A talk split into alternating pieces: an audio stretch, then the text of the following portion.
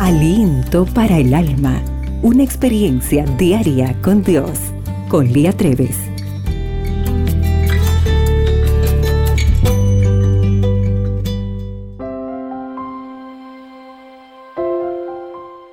Hola querida amiga.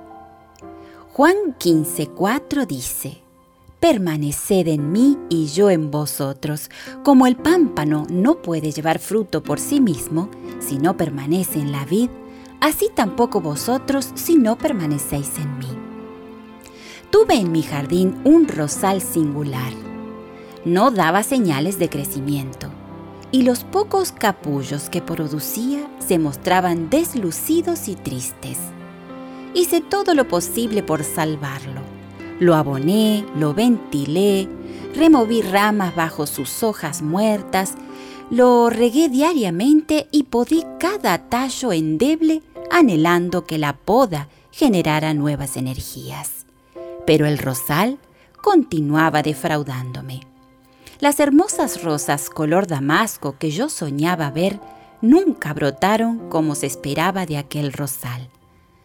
Observaba el jardín y contemplaba los demás rosales, todos hermosos, todos saludables.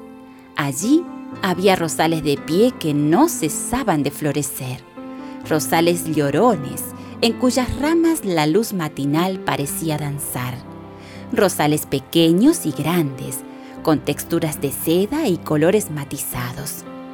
Todos crecían bajo mi esmerado cuidado. Sin embargo, la rosa de mi predilección moría sin remedio.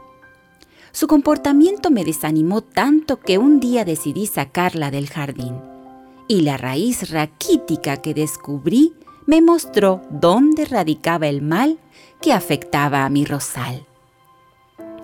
Las raíces de las plantas deben penetrar profundamente en el suelo. Ocultas a la vista, nutren la vida pero la planta que no tiene raíz profunda no logrará sobrevivir. Así, el alma que no está enraizada en Dios no está en condiciones de resistir por su propia fuerza al poder del mal. Estar enraizados en Cristo significa permanecer en Él. Jesús sabía que el desconocimiento de su palabra es desconocimiento de Dios. Por eso dijo, permaneced en mí en mi amor. Permanecer en Cristo significa amarlo, conocerlo, tener intimidad con su palabra para que ella sea tu brújula, tu guía y tu consuelo. La permanencia en Cristo es la clave de una vida fructífera. Como el triste rosal de mi jardín que no fructificó, quien no permanece en Cristo habrá de ser sacado del jardín. El que en mí no permanece será echado fuera como pámpano y se secará. Según Juan 15, 6. Jesús es la vid, el tronco principal, y sus hijos, las ramas. La vida de las ramas depende de su unión al tronco principal.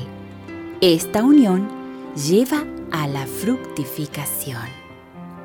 Señor, quiero permanecer unida a ti para llevar muchos frutos el día de hoy. El día se presenta extraordinario y recuerda, para Dios eres única y especial.